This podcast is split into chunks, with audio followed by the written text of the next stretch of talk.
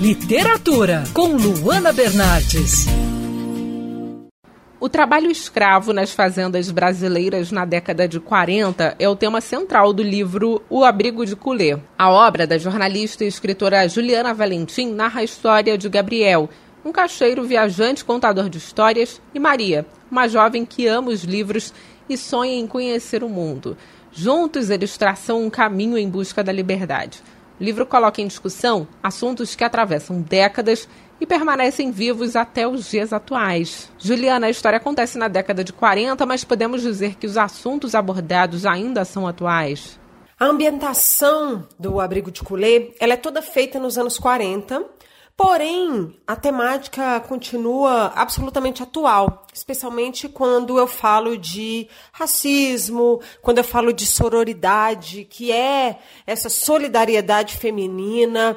Então, apesar de ser um romance de época, são hum, trazidas ali temáticas que precisam ser discutidas ainda nos dias de hoje. Entre todos esses assuntos, qual o principal abordado no livro? Eu digo que o livro é, antes de tudo, uma história de amor. Ele começa com uma história de amor entre o Gabriel e a Maria, que são dois personagens bastante jovens e bastante carismáticos. E ao longo da narrativa, outras temáticas vão aparecendo, como a questão da escravidão em fazendas no interior do Brasil nos anos 40.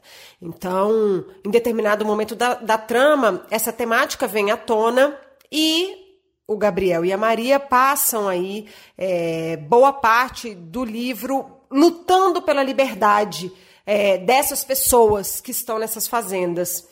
E uh, eu diria que também a questão da sororidade é bastante importante porque eu trago pe personagens femininas muito fortes e que, apesar de em algum momento uh, serem rivais, né? Sem, sem é, dar spoiler aqui da história, mas apesar de, de serem rivais em algum momento da trama, elas, elas é, se respeitam, né? Então essa, esse respeito entre mulheres é algo que também aparece com, com bastante força no livro. E qual a mensagem final que você passa através da história dos personagens? A mensagem que eu quero deixar com esse livro é que a liberdade é o bem maior né, de nós que vivemos.